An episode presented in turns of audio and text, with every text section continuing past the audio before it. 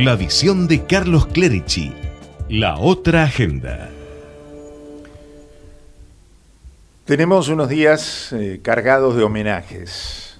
Algunos a próceres de la patria, que aunque los imaginemos perfectos por cierta tendencia a la idealización que nos viene desde que éramos chicos, no lo fueron. Incluso hubo conflicto entre los dos que estamos conmemorando, Manuel Belgrano y Martín Miguel de Güemes, que tuvieron algunos encontronazos fuertes entre ellos en aquellas campañas del norte por la independencia argentina. Otro homenaje a un prócer de la música contemporánea como Paul McCartney, que cumplió 79 años, y el homenaje a los próceres cotidianos, a los papás, que en una gran mayoría se multiplican para poder llevar a casa lo necesario para sostener las necesidades de la familia, cosa que se hace cada vez más complicado en estos tiempos. Vieron los datos que se dieron a conocer esta semana, ¿no? Cuánto necesita una familia tipo de clase media para vivir en la ciudad de Buenos Aires pareja económicamente activa, con dos hijos menores de 10 años y propietarios de su vivienda. Redondeando, ingresos hasta 33 mil pesos, sos indigente. De 33 mil a 63 mil, sos pobre, no indigente. De 63 mil a 78 mil, vulnerable. De 78 mil a 97 mil, clase media frágil. Recién a partir de los 97.000 y hasta los 310.000 sos clase media. Y bueno, más de 310.000 perteneces a sectores acomodados. Así que para ubicarte en el rango, toma los ingresos de los dos miembros de la pareja, sumalos y fíjate en qué rubro entras. Te recuerdo que es un ingreso sin pago de alquiler para propietarios. Uno imagina cuántas parejas jóvenes le tendrán que sumar a sus gastos cotidianos lo que pagan de alquiler.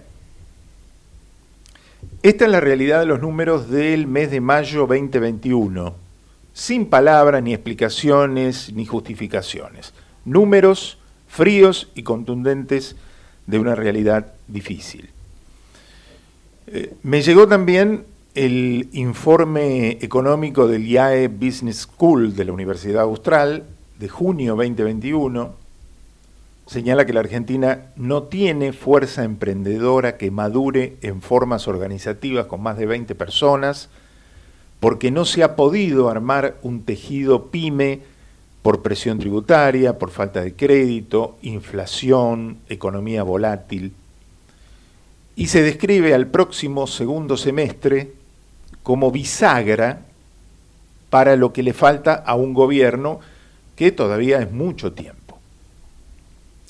Por eso, por más que a los que gobiernan les guste hablar únicamente de la pandemia, que ha sido una carga muy pesada, sí, pero que también sirvió para cubrir lo que no se sabe resolver, para darle un destino a la economía argentina, de lo que hay que empezar a hablar y a construir más que hablar es de la pospandemia.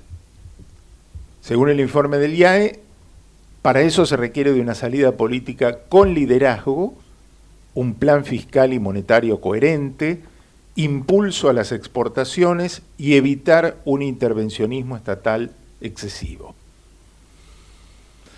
Claro, con estos datos uno dice, no se ve mucho liderazgo, ni planes coherentes, muchas exportaciones están paradas y hay una pata del Estado encima de todo.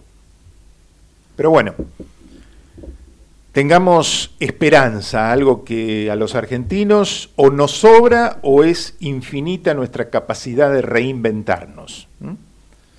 Será ejemplo, no sé, de nuestros grandes hombres, los Belgrano, los Güemes, o a los que estamos conmemorando justamente en estos días, serán los papás que junto con las mamás la pelean todos los días para no bajar la guardia y a los que también celebramos en su día. Bueno, a ver, McCartney, ya que te homenajeamos hoy, ¿por qué no nos regalás tu canción de esperanza?